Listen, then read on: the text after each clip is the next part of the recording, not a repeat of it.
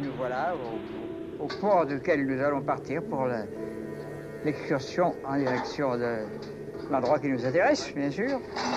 Aujourd'hui, c'est une journée de préparatif surtout.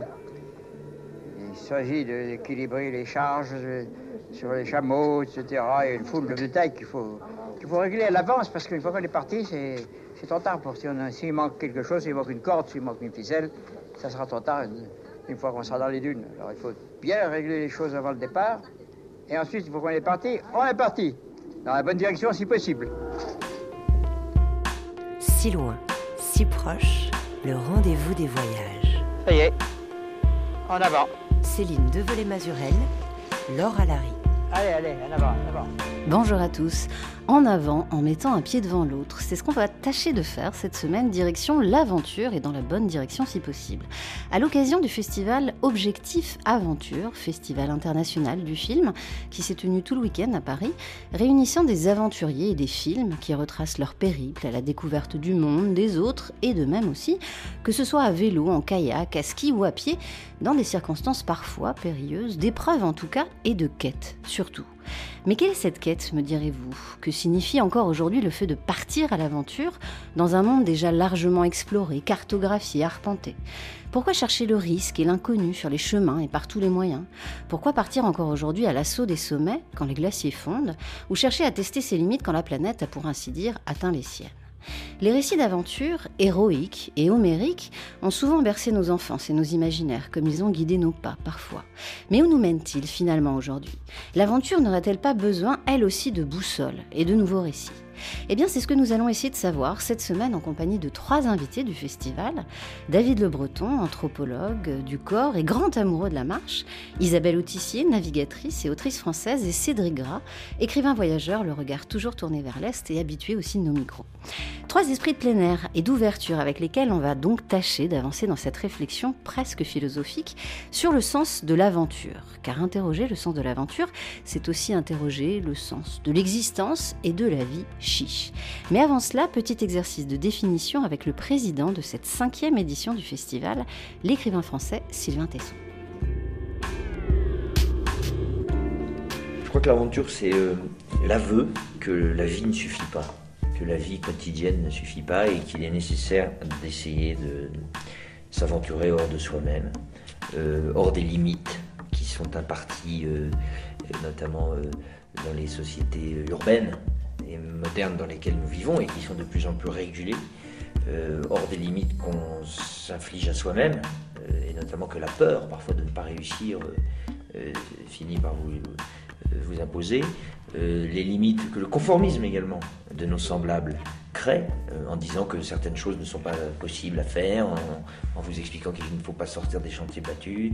Et je crois que toutes ces, toute cette imposition de limites euh, évidemment, euh, est un crime contre l'imagination. Et l'aventure, c'est la tentative de, donner un grand coup de pied dans cet échafaudage de régulation, d'interdiction, de conformisme et d'essayer d'aller porter son regard de l'autre côté. L'aventure, c'est passer la ligne. Et je crois que c'est ça la, la, grande définition. Alors après, évidemment, l'aventure a tellement de visages.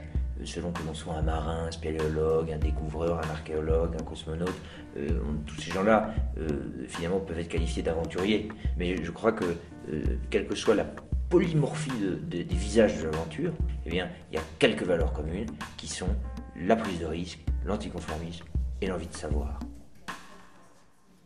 Isabelle Autissier, David Le Breton, Cédric Gras, bonjour. Bonjour à tous les trois. Bonjour. Et merci d'avoir répondu à notre invitation. Alors Sylvain Tesson, dans cette archive de 2012, a livré sa propre définition de l'aventure. Évidemment, moi aussi, j'ai envie de savoir euh, quelle est la vôtre? Alors je ne sais pas, peut-être David Le Breton, vous qui êtes l'auteur d'un livre d'ailleurs sur l'aventure et aussi de Passion du risque. Quelle est votre définition de l'aventure? Ou alors, qu'est-ce que serait l'aventure? Bon, On peut partir de l'étymologie euh, qui renvoie à la notion d'événement. Hein. Donc, euh, l'aventure, c'est ce qui advient, ce qui arrive. L'événement, évidemment, c'est aussi, et ça fait écho à ce que disait Sylvain Tesson, c'est ce qui vient rompre l'ordinaire, hein, l'écoulement sans histoire euh, de la vie quotidienne. Donc, il faut un moment où on s'arrache à soi-même, on s'arrache à certitudes, à ses valeurs, et on va au-devant de l'inconnu. Je pense que l'aventure, oui, ne va pas sans risque. Euh, Sylvain Tesson l'a rappelé aussi, il y a une mise en danger de soi. Il y a, l'incertitude. Si, si, on savait en permanence où on allait, ça n'aurait plus grand sens. Donc il faut euh, se rappeler que le monde est fait de bien plus d'imprévisibles finalement que de probables. Et c'est dans cet écart-là que naît précisément l'aventure. Euh, aussi, c'est un phénomène qu'on pourrait dire davantage masculin, c'est quand je suis obligé de le rappeler en tant qu'anthropologue, sauf depuis quelques décennies, enfin depuis la fin du 19e peut-être, avec des personnages grandioses comme euh, David Nell, euh, Isabelle Berhardt au Maghreb ou quelques autres comme ça. Mais justement, le fait qu'on puisse les citer montre leur rareté au regard de, finalement, d'une définition de l'aventure qui serait plutôt dans le sens de la virilité, entre guillemets, dans le sens de l'affrontement aux choses, de, un vocabulaire souvent d'ailleurs un peu militaire, où on va dompter les sommets, on va partir à l'assaut des mers ou des, des, déserts, etc. Donc on est vraiment dans un vocabulaire quand même assez masculin, dans des idéologies de la virilité. Et puis peut-être un dernier point, c'est que pour moi l'aventure implique l'individu, c'est-à-dire euh, une sorte de moi-je. Je suis, voilà, je suis devant le désert, devant la mer, devant la montagne, et je vais comme ça me construire un récit personnel aussi dans un monde où les grands récits ont disparu et où foisonnent en revanche les petits récits. Je l'ai fait, j'étais là, etc. Alors Isabelle Autissier, vous, votre définition de l'aventure, vous qui vous êtes euh, aussi mis au devant euh, de la mer, des grands océans. Oui, alors je ne sais pas trop quoi répondre. Euh, j'aime bien cette idée qu'effectivement, aventurier, c'est positif, aventurière, bouh, quelle horreur. une aventurière, c'est louche, hein, c'est pas bien. Moi, moi, je voudrais juste aussi faire l'éloge des gens qui, comme M. Jourdain, font de l'aventure sans le savoir et font de l'aventure sans le vouloir. Je pense par exemple aujourd'hui à tous les migrants. Bien sûr. Euh, qui vont vivre des aventures que pas un seul des aventuriers, sans doute, qui vont être en 104 euh, présenter des films euh, non connus en termes d'intensité, en termes d'incertitude, en termes de, de risque, alors pour le coup, permanent. Et je crois que quand on parle d'aventure aujourd'hui, on parle des gens qui se prétendent aventuriers et qui se revendiquent aventuriers. et je crois que là, il y a un contresens on a affaire à des gens qui mènent des projets personnels. Ces projets personnels sont insérés dans la société d'une manière ou d'une autre, c'est-à-dire que c'est des gens qui vont porter témoignage ou qui vont rentrer dans une logique économique ou qui vont, voilà, toutes choses qui sont euh, sans, enfin, il n'y a pas de problème, quoi. Euh, mais, mais voilà, moi, moi j'ai envie de dire, euh, pour moi, il y a une notion un peu de, comme une forme de déséquilibre vers l'avant, comme quand on apprend à marcher quand on apprend à marcher, bah, il faut commencer par se pencher en avant. Et puis, euh, euh, bah, des fois, on se casse la figure quand on est petit. Hein. Euh, et, et, donc, il y, a cette, il y a cette idée de, oui, d'entrer dans l'incertitude. Mais entrer dans l'incertitude, euh, ça peut. On n'a pas besoin d'aller à l'autre bout de la planète, ou euh, on n'a pas besoin de prendre un bateau de course, on n'a pas besoin. On peut entrer dans l'incertitude devant une page blanche ou euh, ou devant, je sais pas, ce qu'on peut faire dans son quartier. Enfin, voilà. Donc je crois que je crois qu'il faut vraiment élargir absolument cette cette notion d'aventure. C'est ce qu'on va faire ici, justement. Alors, on termine le petit exercice de définition et le tour ah, de table. Cédric. été dite euh, déjà. Euh, l'idée d'étymologie, de, si j'ai le droit de la torturer, de l'interpréter un peu, moi j'aimerais euh, dire que l'aventure, en fait, c'est advienne que pourra. sauf qu'effectivement, au XXIe siècle, peut-être qu'il est plus difficile de, de ressentir cette incertitude dont parlait Isabelle et cette imprévisible dont parlait David. Et j'ai la sensation que l'advienne que pourra est de plus en plus compliqué à, trouver. Et c'est ça qui rend peut-être les projets aussi de plus en plus artificiels. Isabelle disait que les, migrants, effectivement, euh, ont une aventure qui est, qui est, subie, alors que nous, on est plus dans une démarche... Euh, de construction. Provoquée. Euh, et il y a peut-être aussi... J'expliquerai ça peut-être chez, notre génération. cela par une frustration d'en être réduit à l'aventure alors que nos aînés faisaient de l'exploration. Peut-être de là cette idée un peu égotique. Euh, avant on voyageait, mais on avait la prétention d'apprendre au reste du monde. Aujourd'hui on sait bien qu'on ne va pas apprendre grand-chose à nos scientifiques en tout cas, à nos géographes, à nos cartographes, etc. Et qu'on est un peu plus là sur la route pour nous-mêmes. Et je pense que c'est pas finalement si, facile pour les nouvelles générations euh, de, prétendre. Et donc elles se cherchent beaucoup de prétextes environnementaux, humanitaires. Elles essaient de justifier les aventures, alors que moi, je crois qu'elles doivent assumer. C'est normal quand on a 20 ans de partir, et même si c'est que pour soi. Alors je le disais en préambule, les récits d'aventure, qu'ils soient réels ou de, fiction, ont bercé nos imaginaires et nourrissent certainement euh, nos propres élans d'aventure, avec au centre des figures d'aventuriers souvent, alors des hommes, c'est vrai, vous l'avez dit David Le Breton, sans peur, sans reproche, bravant euh, tous les dangers à l'autre bout du monde, des héros, un brin, aristo ou contrebandiers.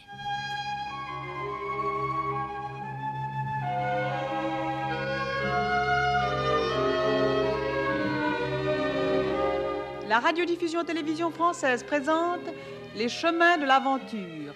Souvenir d'Henri de Montfred, présenté par Paul Guimard. Eh bien, Henri de Montfred, soyez sûr que ce n'est pas par simple courtoisie que je vous dis que je suis particulièrement heureux d'être assis à la même table que vous. D'abord parce que vous appartenez à cette race d'hommes à propos de laquelle on se pose toujours la question de savoir s'ils sont un peu mythiques ou tout à fait réels. Et puis aussi parce que vous représentez pour moi, et pour beaucoup de ceux qui nous écoutent aussi, je crois, le type même de l'aventurier, au sens bien entendu le plus élevé. Ce qui m'amène à vous poser tout de suite la première question. Qu'est-ce pour vous que l'aventure? Pourquoi cherchons-nous l'aventure de cette espèce? Je m'excuse plus exactement, pourquoi l'avez-vous, vous, cherché oui, bah, je dis on parce que j'estime que beaucoup de gens pensent comme moi, je ne suis pas seul de mon espèce. Beaucoup de gens me valent et me surpassent, et qui sont inconnus, liés à une tâche obscure quelque part. Le hasard, Dieu, pourrait-on dire, m'a mis à même de me révéler alors que je m'ignorais. Pour moi, cette aventure, ça a été le désir de me sentir un homme. J'ai toujours une sorte de, honte d'appartenir à un troupeau où je n'étais rien, non par orgueil, mais de me sentir euh, protégé, tenu par la main, alors que j'avais en moi, peut-être, la force de me défendre. J'ai voulu m'en aller vers des pays lointains. J'ai voulu me lancer dans des entreprises qu'on pourrait considérer comme folles, précisément pour avoir le droit de me défendre moi-même. Si le malheur me frappe, eh bien, je n'ai que moi-même, accusé.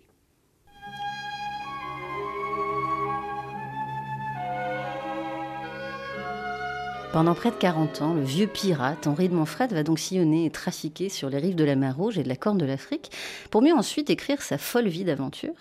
Et dans cette archive datant de 1956, il vient de parler du fait de se chercher, de se défendre soi-même dans l'aventure. Euh, je me tourne vers vous, euh, David Le Breton, ce qui pose finalement un des ressorts fondamentaux de cette école du courage qu'est l'aventure, et vous en avez un peu parlé déjà, cette quête de soi. Oui. Euh, sachant que dans votre livre, Passion du risque, à un moment sur l'aventure, vous dites c'est la revanche de l'homme sans qualité qui va jouer symboliquement son existence et tutoyer la légende. C'est ce que vous écrivez. Oui, donc c'est bien effectivement une manière de s'arracher à l'ordinaire, une manière de provoquer aussi des formes de sacralité personnelle.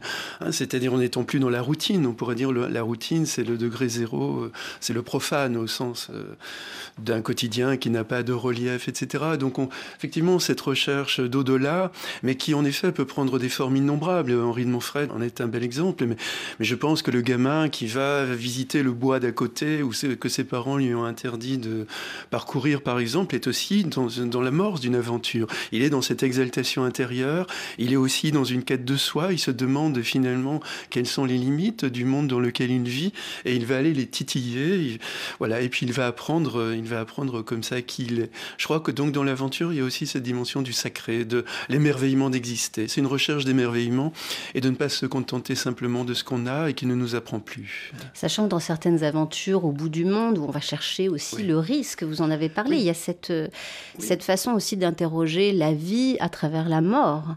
Et vous avez d'ailleurs dans votre livre une citation assez parlante euh, de, de Jean Baudrillard qui dit C'est parce que nous vivons de mort lente que nous rêvons de mort violente. Oui, là vous évoquez euh, ce que j'appelais l'ordalie, le, jugement de Dieu, c'est-à-dire euh, s'en remettre au sort, s'en remettre pas au hasard, parce que finalement ce ne sont pas forcément des gens qui croient au hasard, ils, croient à une forme de nécessité, ils pensent qu'ils ont l'étoffe, mais effectivement dans l'aventure il y a quand même cet affrontement symbolique, en tous les cas à la mort, à l'incertitude du temps qui vient, et donc à l'incertitude aussi du choc en retour sur la transformation de soi, comment va-t-on revenir euh, de tout ça? Et puis en même temps avec cette ambiguïté qu'a bien souligné Isabelle tout à l'heure. C'est le fait qu'aujourd'hui, l'aventure, elle est plutôt. Mais jamais les migrants ne parleraient d'aventure, mais les réfugiés, par exemple, sont dans un affrontement symbolique et réel, eux, profondément réel à la mort, qu'ils n'ont pas choisi, à la différence évidemment des aventuriers d'aujourd'hui, ou de ceux qu'on pourrait appeler les nouveaux aventuriers, qui se mettent en valeur, justement, qui sont dans une recherche de notoriété. Là, on a affaire plutôt à des hommes ou des femmes qui se sont arrachés à leur vie quotidienne, mais dont la seule aspiration serait d'y revenir, justement, et puis qui sont dans la peur de mourir à chaque instant, ce qui est quand même beaucoup plus rare, dans, en tous les cas, dans les activités contemporaines d'aventure. Là, Cédric a pointé qu'on peut plus être un aventurier comme dans les années 50. C'est vrai que pour moi, le numérique fait qu'aujourd'hui, de toute façon, au bout du monde, on a des téléphones satellites ou son portable qui fonctionne, quasiment. Donc ça, atténue quand même, pour une part, euh, cette dimension de, l'inconnu, de l'imprévisible aussi voilà, ça affadit un petit peu, disons, les, choses. Sauf, sauf pour ceux qui partent évidemment sans rien, et qui sont nombreux d'ailleurs. Hein. Vous l'avez d'ailleurs évoqué un petit peu vous-même. Il y a des millions de gens qui parcourent à pied des distances phénoménales dans des géographies euh, parfois très confuses et avec dans des conditions géopolitiques parfois très dangereuses. Voilà, mais c'est vrai que la mort, euh, l'affrontement symbolique à la mort est quand même assez inhérente à, l'aventure. Alors il y a affronter la mort et puis il y a affronter aussi ou se confronter aux éléments euh, naturels, forêts, euh, euh, la glace arctique parfois, les océans, euh, les sommets également. Et je me tourne vers vous, Cédric, au sujet de la montagne, parce que c'est vrai que c'est votre terrain d'aventure, c'est le tout premier, c'est celui que vous préférez peut-être. En tout cas, il y a quand même, vous y retournez souvent dans, dans les montagnes. Et puis, un peu pour faire écho à ce que vous avez dit au début sur aujourd'hui le fait qu'il y ait moins d'exploration et peut-être moins de connaissances à apporter à, à la lecture du monde je, vais dire un peu l'inverse, parce que vous, la montagne, justement, vous lui, vous l'abordez avec euh, cette idée de connaissance. Vous faites en sorte que les montagnes aient euh, un nom, euh, une histoire. Vous la partagez. C'est ce que vous avez fait avec les alpinistes de Staline, votre dernier livre qui a eu le prix Albert Londres. Donc l'aventure, c'est aussi la connaissance. Oui, alors les montagnes, c'est un cas très intéressant justement, parce que les explorateurs en avaient strictement rien à, faire pendant très longtemps. En fait, l'horizon qui intéressait euh, les, géographes à l'époque, c'était euh, la dimension euh, horizontale justement, parce que la montagne était considérée comme aujourd'hui encore. D'ailleurs, on se demande bien pourquoi on monte sur les montagnes, comme parfaitement inutile. Elle n'ouvre pas la, voie vers un autre pays, une autre civilisation, de nouvelles richesses. ou alors, quand on traverse des montagnes, on en cherche le point faible, le col. Mais les sommets n'ont jamais intéressé les explorateurs.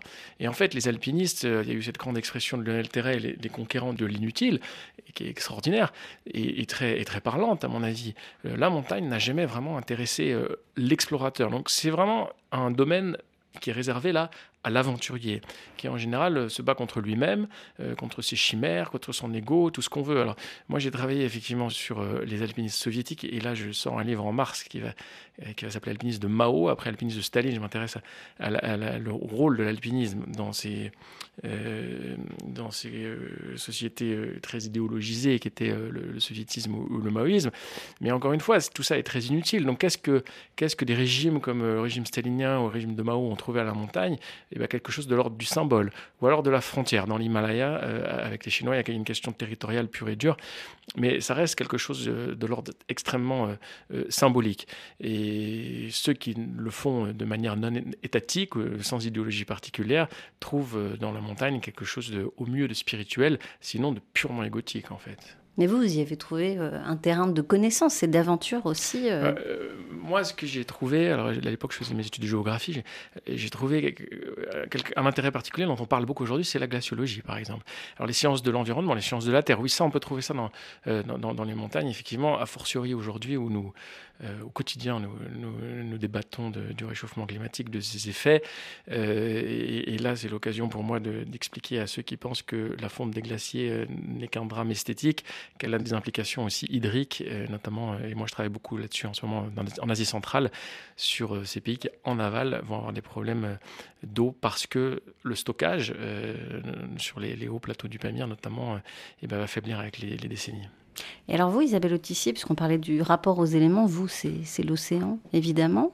Euh, qu'est-ce qui vous a mis sur les bateaux, justement? Le bonheur.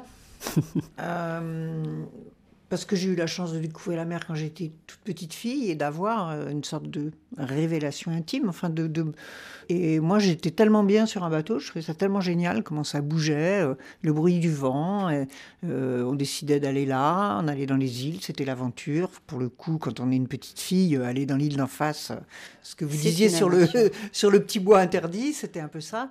Voilà, donc j'ai assez vite ce sentiment que pour moi, ça tournerait autour de la mer, globalement. Euh, mais j'ai vécu la mer de manière scientifique en tant qu'ingénieur, j'ai vécu la mer euh, de manière sportive, euh, j'ai vécu aussi, je la vis un peu en ce moment, dans le côté, oui, aller, aller dans des coins où justement les cartes n'existent pas encore, ou sont fausses, sans prétendre évidemment du tout faire un travail cartographique.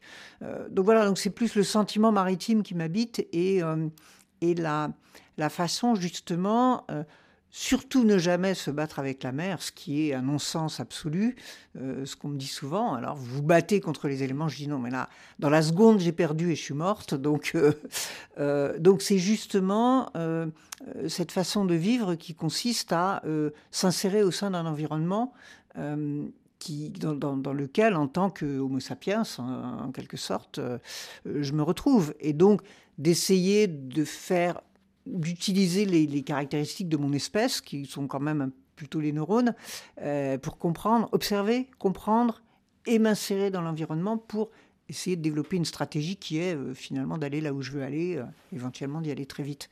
Donc, donc je trouve que c'est là ce qui est passionnant, en fait. Moi, je déteste le risque. Euh, et, Pourtant, quand même, vous avez ah, fait. Euh, vous êtes la première femme à avoir fait le, tour du monde à la voile en solitaire. la première, euh, brune aux yeux bleus et tout ce que vous voulez. Donc tout ça n'a pas beaucoup d'intérêt. Mais, mais moi, j'ai toujours énormément préparé. Je passe des mois et des années à faire en sorte d'imaginer tout ce qui peut se passer, d'avoir des plans A, des plans B, des plans C, de, encore plus quand je suis skipper avec des gens que j'emmène avec moi. Ça ne veut pas dire qu'il n'y a pas des moments qui peuvent être risqués, mais en tout cas, moi, ma, ma philosophie à moi, c'est que l'aventure, justement, euh, ne doit pas être cette espèce d'affrontement symbolique à la mort. Affrontement symbolique à la mort, on le vit tous, ça suffit comme ça, je n'ai pas besoin de m'encombrer plus la tête avec ça. Euh, donc au contraire, moi, ce que je cherche, c'est la vie. Euh, c'est ce, ce delta plus qui va faire que je vais m'enrichir aussi bien euh, euh, dans un sens esthétique que dans un sens euh, scientifique, voilà, à tous les niveaux. Et puis d'être à sa place, justement, dans le monde, sur l'océan. Pourquoi voyagez-vous à bord des bateaux Anita Conti? Peut-être parce que l'océanographie, cette science récente, qui est née de toutes les autres, puisque elle a besoin de toutes les autres pour pouvoir faire des progrès, révèle un monde nouveau, que les animaux marins sont extraordinairement sensibles et qu'en suivant les animaux marins, on remonte presque aux origines de la Terre. Au fond, le sang, ce n'est jamais que du sérum d'animaux marins. Mais est-ce que vous croyez que d'être à bord ainsi sur des navires de pêche, c'est une place pour une femme? Oh, je n'y ai jamais songé. Jamais, je pense que personne autour de moi n'y a songé. Je suis tout naturellement à cette place. Et lorsque je veux passer d'un navire sur un autre, ceux de l'autre navire m'accueillent avec déférence, amitié. J'imagine et je ressens que je suis partout, vraiment chez moi, accueilli. Être chez soi partout, à sa place sur les bateaux, c'est une évidence pour la grande océanographe et aventurière des mers qu'était Anita Conti. Peut-être un peu moins pour le journaliste qui lui pose la question en 1953. Et à ce sujet, Isabelle Autissier, euh, je me demandais, est-ce que vous pensez qu'aujourd'hui, l'aventure s'est débarrassée du genre? Non, comme notre société ne s'est pas débarrassée du genre. Donc je vois pas pourquoi l'aventure ferait exception. Euh, ah, parce qu'il y a quand même euh, des femmes qui ont. Oui, il y a des femmes. Alors justement, moi, moi, je trimballe encore le première femme qui. D'ailleurs, vous-même, je l'avez prononcé. Alors c'était c'était pour donner l'information aussi à nos auditeurs. Mais oui, mais bien sûr. Mais euh, est-ce que cette information a un intérêt? Peut-être pas. bon, d'accord. Alors, je sais que voilà, je représente ça, et il n'y a pas une conférence où on me présente où on ne me présente pas comme ça. C'est-à-dire qu'on pourrait dire, par exemple, que je suis ingénieur agronome à. Euh, ça pourrait euh, définir mon rapport au monde. Euh, voilà. Mais toujours, c'est la première qui que. Alors bon, ok, très bien, soit, pas de problème avec ça. Hein. Mais le nombre de fois où on m'a demandé qu'est-ce que ça fait pour une femme, Ah. C'est pareil, qu'est-ce que ça fait pour une femme? Comme je ne sais pas ce que ça fait pour un garçon, je ne peux pas dire s'il y a une différence. mais donc vous vous en êtes débarrassé, mais pas les autres. Mais oui, et donc, donc on voit bien que c'est encore genré, et on voit bien qu'il y a encore euh, les aventures au féminin, euh, la femme qui, euh, et est-ce que c'est compliqué qu'il y ait une femme dans des équipages ou des cordées ou je sais pas quoi? Donc on a encore tout à fait cette notion de genre dans l'aventure, bien sûr. Sachant que pour revenir euh, à Anita Conti, qu'on a entendu, euh, elle s'est fait accepter dans des milieux d'hommes, euh, en mer de Barents, Terre-Neuve, au large aussi des, côtes d'Afrique de l'Ouest. Et c'est vrai qu'elle a réussi à s'imposer et surtout, elle a fait avancer la science. C'est d'abord une femme de elle science. Elle ne s'est pas imposée, justement elle, le dit très bien d'ailleurs. Hein. Elle dit que euh, elle s'est fondue. Elle, arrive de voilà, elle arrive comme quelqu'un dans un équipage qui a une, chose, une tâche à faire. Et je pense que elle-même dans sa tête, elle s'est jamais posé la question. Est-ce que euh, est-ce que c'est un problème ou est-ce que c'est un plus ou un moins, etc. Elle a son projet, elle a son histoire qui l'amène sur les bateaux, donc elle est sur les bateaux. Point. Et, en ça, je trouve ça très bien. Sachant que son projet est scientifique. Il y a vraiment cette idée quand même de, faire avancer la science. C'est une des, femmes qui a participé à l'océanographie moderne et c'est pas l'aventure pour l'aventure. Donc on voit bien aussi que dans l'aventure, il y a quand même cette dimension scientifique qui est possible et qui continue à l'être parce que c'est vrai qu'elle appartient un peu à cette... Euh, alors c'est pas un club, mais en tout cas, moi je pense à tous ces gens qui ont marqué le XXe siècle, ces fameux aventuriers. On a entendu euh, en début d'émission Théodore Monod, il y a le commandant Cousteau, Haroun Tazieff. Là, je cite les Français, mais il y en avait plein d'autres ailleurs, hors des limites de France. Et d'autres scientifiques aujourd'hui leur euh, emboîtent le pas. Donc il y a quand même la possibilité encore d'avoir une aventure qui fait du sens, qui apporte de la connaissance, une aventure scientifique. Elle est nécessaire, elle existe. Non, mais la, science est une aventure en tant que telle. Euh, la connaissance, enfin, le, bien sûr. Euh, après, moi, j'étais sensible à ce que disait Cédric. Il ne faut pas que ça devienne un, euh, artefact et, quelque chose qu'on fait parce qu'il faut justifier pourquoi. Effectivement, quand on va étudier des espèces ou des phénomènes qui sont dans des endroits loin et compliqués, il y a une dimension d'aventure au sens où on la, on la partage aujourd'hui. mais la science est une aventure en tant que telle. Alors faire avancer la connaissance du monde et des autres, c'est assurément ce que l'aventure doit continuer de porter, qui plus est au XXIe siècle sur fond de crise climatique, sociale, voire idéologique. Et c'est ce qu'on va voir juste après une courte pause musicale. Tout de suite, c'est The Grounds de Claire Days sur RFI.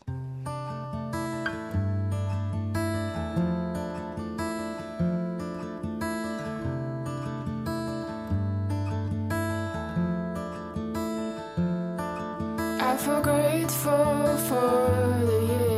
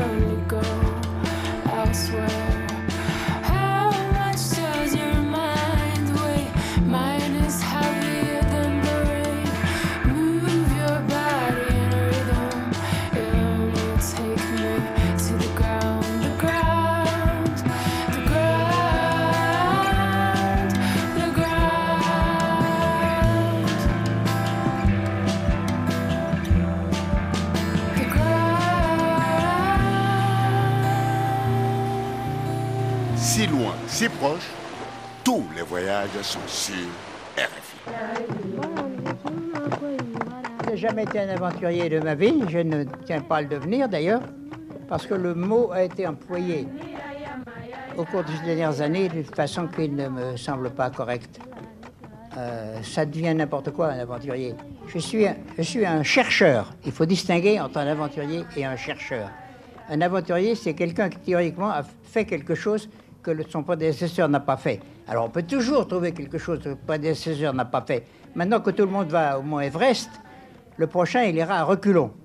Le suivant, il ira à cloche-pied. Et il aura été le premier, bien entendu, ce sera une première mondiale, comme ils disent.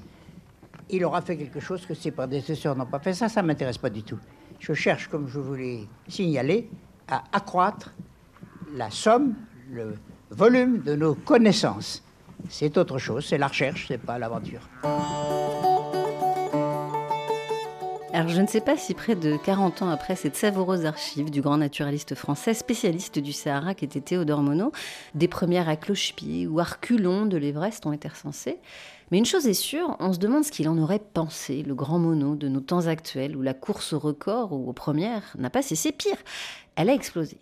Rien que sur l'Everest, sur les 30 années qui ont suivi l'expédition britannique de 1953, on recensait moins de 500 grimpeurs. Aujourd'hui, ils sont toujours 500 à gravir l'Everest, mais chaque année.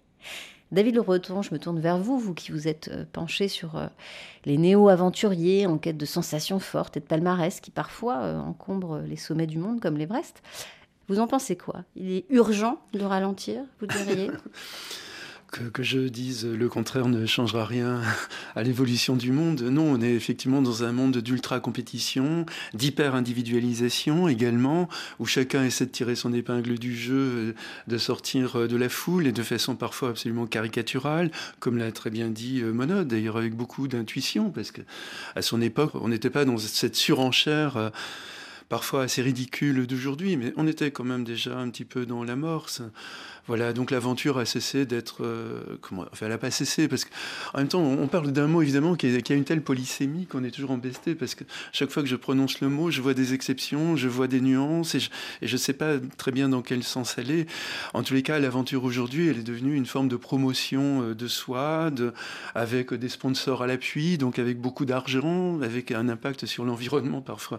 D'ailleurs, très cher d'ailleurs de monter l'Everest. Oui, c'est ça. Moi, c'est ça qui m'a profondément. J'en avais parlé déjà dans Passion du risque que je suis allé plusieurs fois au Népal, l'un des pays les plus pauvres du monde, où vous avez des, alpinistes qui payent des fortunes hallucinantes pour gravir les, sommets, avec des Sherpas qui portent d'ailleurs les, sacs à dos, alors que les alpinistes peuvent avancer tranquillement, je dirais pas les mains dans les poches, ce serait méchant de dire ça, mais en tous les cas, il y a quand même un partage des tâches qui fait d'ailleurs que souvent aussi l'aventure d'aujourd'hui, on, utilise les populations autochtones pour désensabler les 4x4, pour euh, pour faire euh, la, nourriture du quotidien. Enfin, tout ça, ça me, ça me heurtait quand même pas mal déjà. Dans, les, dans la première édition du livre, c'était en début des années 90, mais ça n'a fait évidemment qu'empirer.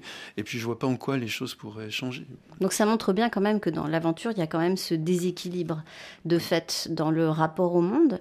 Et là, je me tourne vers vous, Isabelle Autissier, euh, en l'occurrence, sur un petit peu le fait de repenser justement nos modèles et d'essayer de corriger euh, peut-être ce déséquilibre qu'on a tous en dehors de l'aventure vis-à-vis euh, du monde, euh, parce que vous vous engagez depuis toujours, euh, évidemment pour les océans, mais au-delà de ça pour, pour la planète et notre avenir, en quelque sorte, au sein de, VVF, le Fonds mondial pour la nature.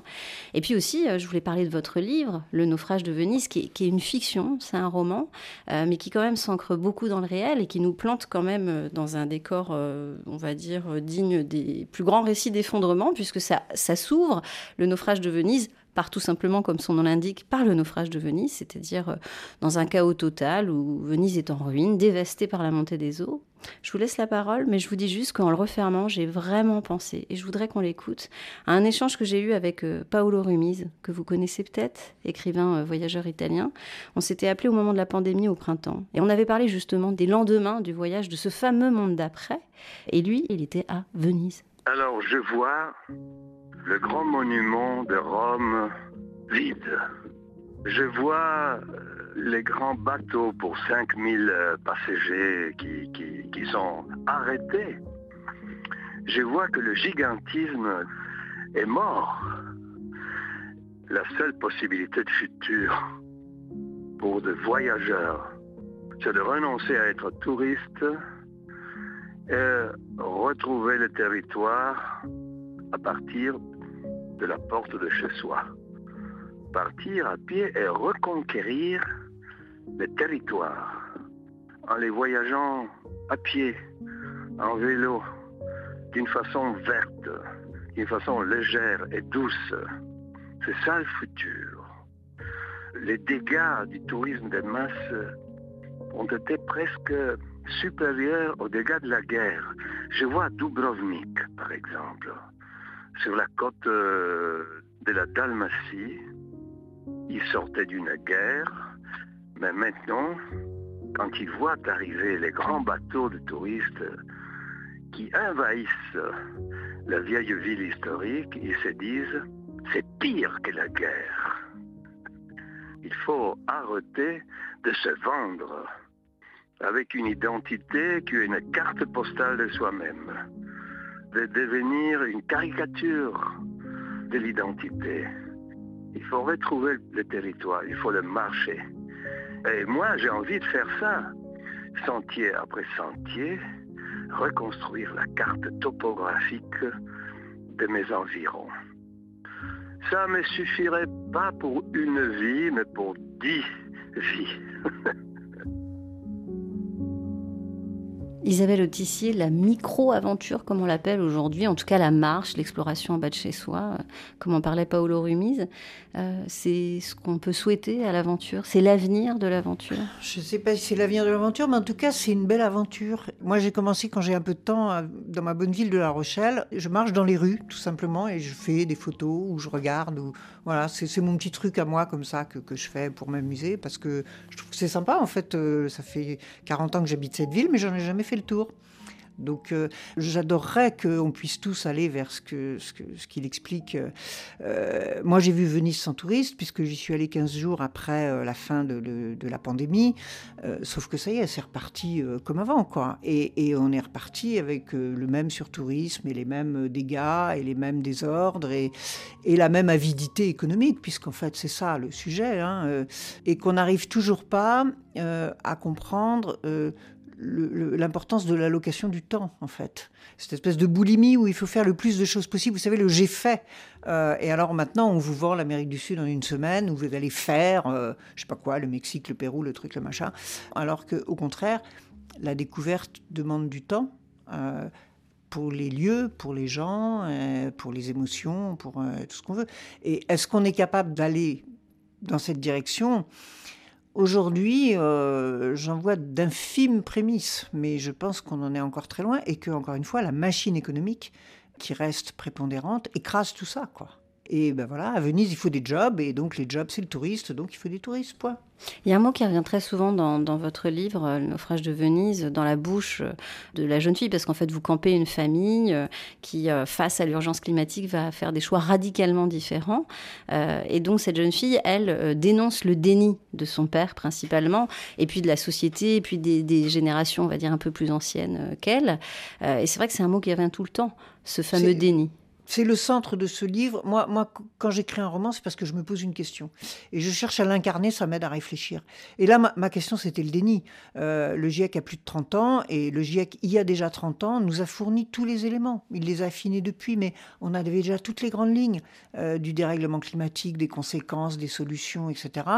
Et on a continué à avancer en écoutant d'une oreille distraite euh, ce que racontaient ces scientifiques. On s'est enfermé dans un déni environnemental complet. Et on continue malheureusement encore beaucoup, même si, bon, la jeunesse, les lumières quand... qui s'allument. Mais... La jeunesse l'est quand même moins dans le déni. Elle a... Ben, la jeunesse a peur. Ben elle oui. a raison d'avoir peur, puisque son avenir à elle, euh, ses jours euh, sont, sont, comptés, si je puis dire. En tout cas, euh, ses jours d'insouciance sont comptés, ça c'est certain. C'est intéressant que vous en parliez, parce que justement, dans, dans le festival qui nous occupe et qui nous rassemble aujourd'hui, il y a des films comme ça de jeunes où on voit des échappées à vélo, où justement le protagoniste essaye de renoncer au plastique, il y a des tentatives low-tech d'autosuffisance sur des radeaux de bambou. Il y a des odes aussi nomades pour renouer avec le vivant, la nature, essayer d'avoir un rapport plus simple finalement à ça. Donc on se dit, bon, ce sont des tentatives, en l'occurrence concernant l'aventure, mais qui proposent peut-être d'autres récits, justement, d'autres rapports voit, au monde. Bien sûr, mais comme on le voit dans la société, euh, on a vu les jeunes diplômés de l'agro faire des, des discours euh, extrêmement euh, virulents contre ces jobs qu'ils voulaient pas prendre et dire, ben, on se met en dehors et on fait autre chose et on propose autre chose. Donc, donc oui, ça c'est pour ça que qu'il y a des. Ah, ça, c'est une vraie aventure. Oui. Euh, c'est pour ça qu'il y a des prémices, il y a des graines, il y a des voilà, il y a des choses qui se passent, mais on est encore malheureusement extrêmement loin. Et je ne sais pas si ça ne va pas rester une marge. Sachant qu'on l'a pas encore dit, mais aussi au sujet de l'aventure, partir à l'aventure à l'autre bout du monde, c'est évidemment euh, un privilège, quoique vous en avez parlé justement, sur le fait qu'il euh, euh, y a ceux qui choisissent l'aventure et puis il y a d'autres qui la subissent. Je vous propose d'écouter une archivina 1950, c'est toujours les vieilles archives qui sont éclairantes.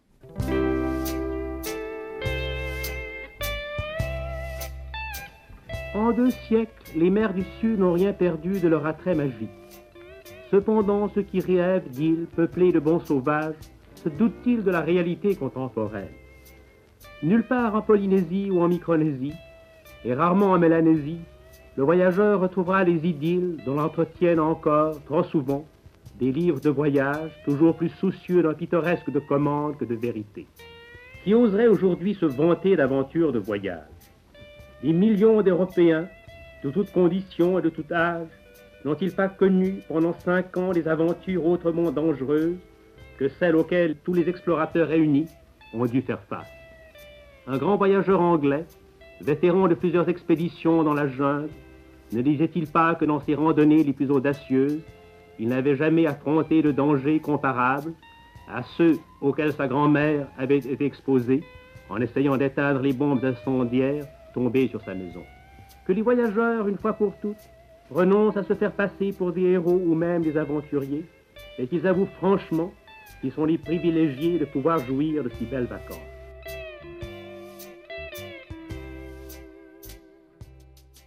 Cédric Gras, je me tourne vers vous à l'écoute de cette archive. C'est pour moi la question. Eh oui, absolument. Ça fait sens, je crois quand même, parce que là, vous revenez euh, de Ukraine déjà, ça date un petit peu, mais surtout du Haut-Karabakh.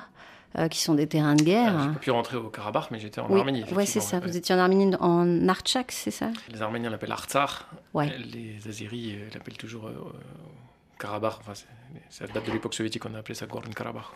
Sachant que j'imagine qu'après de tels voyages, forcément, ça fait déplacer les lignes de la dite aventure, ce que nous dit d'ailleurs cette archive. Oui, mais évidemment, mais c'est un sentiment, comment dire moi, par exemple, j'ai pas attendu que la guerre se déclare en Ukraine ou que je commence à travailler effectivement sur des Ah, terrains de guerre comme aujourd'hui en Arménie pour avoir ce sentiment. Ça vient assez vite en fait quand on commence à faire de l'alpinisme, à voyager, à croiser des gens euh, qui se prennent pour des, des héros et que soi-même parfois, euh, on- on- par orgueil ou je ne sais quoi, euh, on, on imagine être supérieur à ceux qui restent à la maison parce qu'on aurait fait ceci ou cela, ou qu'on aurait bravé tel ou tel danger. Il suffit de lire un ou deux livres. C'est pour ça que je pense que c'est important de lire ou, de, ou que ça, ça peut passer par les écrans. hein. Moi, j'ai rien contre les écrans. C'est une autre forme de, une autre forme de, De connaissance. d'expression, de, de, de connaissance. Et effectivement, il faut aller comparer ce qu'on fait avec ce qu'ont pu vivre des gens. Alors, en fait, l'aventure, c'est une vie. elle est souvent provoquée, c'est ce qu'on disait au début de l'émission, alors que euh, les gens qui sont dans la guerre, euh, hier en Europe, aujourd'hui en Ukraine ou, en- Arménie, eh bien, subissent. Euh, ils sont chez eux et la guerre, elle arrive chez eux. Donc, évidemment, ce sont deux destinées tout à fait différentes. Mais il y a un rapport entre la guerre et, l'aventure. Ne serait-ce que parce que on a vu, alors si on reprend l'idée de la montagne, des générations d'alpinistes s'affirmer via l'alpinisme comme des hommes. Il y a quelque chose de très viril. Parce que leur père avait fait la guerre et que quelque part, eux se sentaient euh, euh, dépossédés d'une expérience, on va l'appeler comme ça. Du terrain. Oui, et se sentaient presque, D'aventure. oui, et se sentaient presque frustrés de ne pas avoir vécu quelque chose de cette intensité. Il y a quelque chose de cet ordre-là. On a vu, euh, euh, j'ai plus son nom, l'expédition du Kon-Tiki, par exemple. Ça m'avait frappé. C'était un Suédois, un Norvégien qui Thor était parti. Ouais, Thor Heyerdahl. Lui, il le dit clairement. Enfin, lui, il a fait la guerre, je sais plus, mais il y a presque derrière une, dépression qui s'est créée en fait.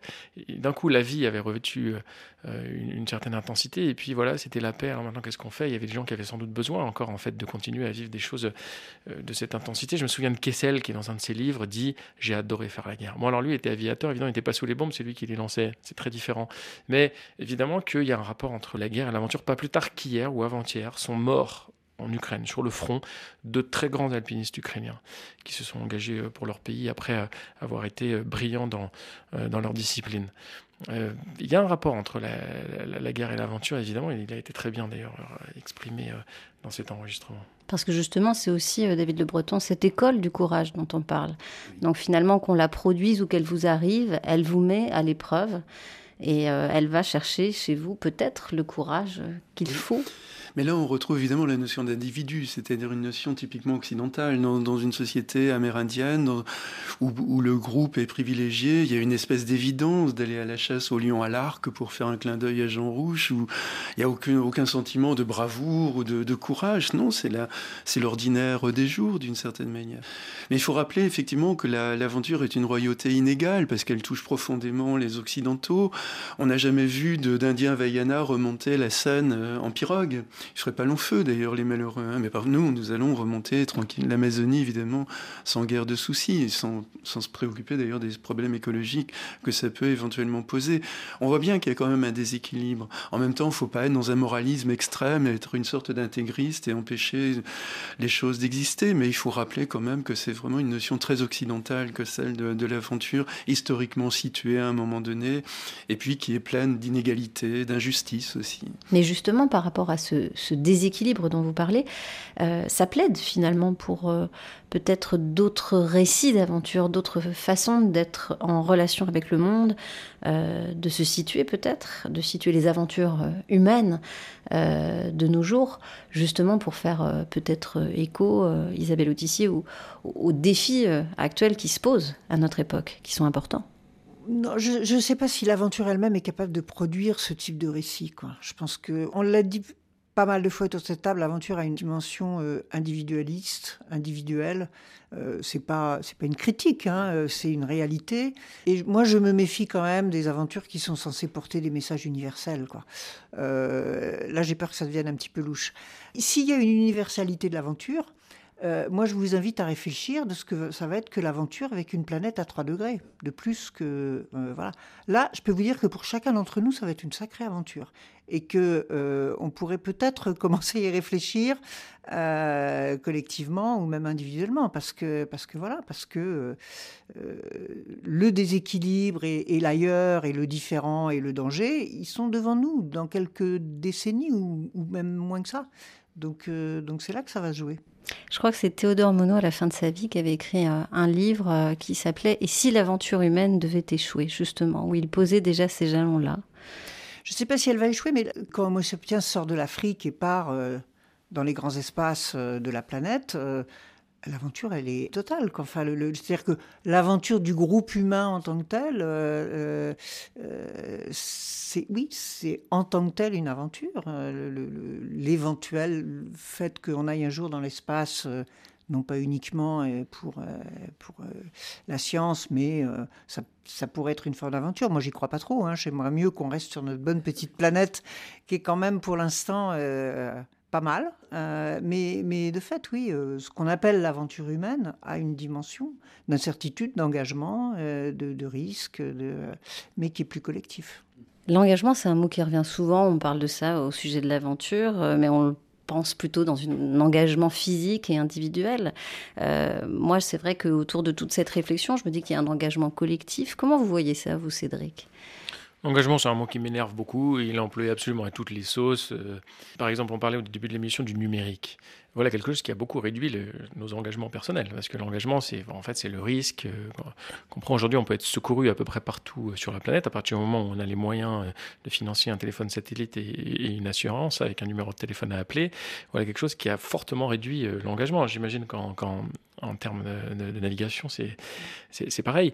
Donc moi, c'est un mot que qui, est galvaudé malheureusement. Tous les mots sont très beaux à partir du moment où on les emploie, on les suremploie, euh, toutes les sauces, bien malheureusement. Moi, je, je, les, je, les, enlève de mon dictionnaire. Comme le mot aventure finalement.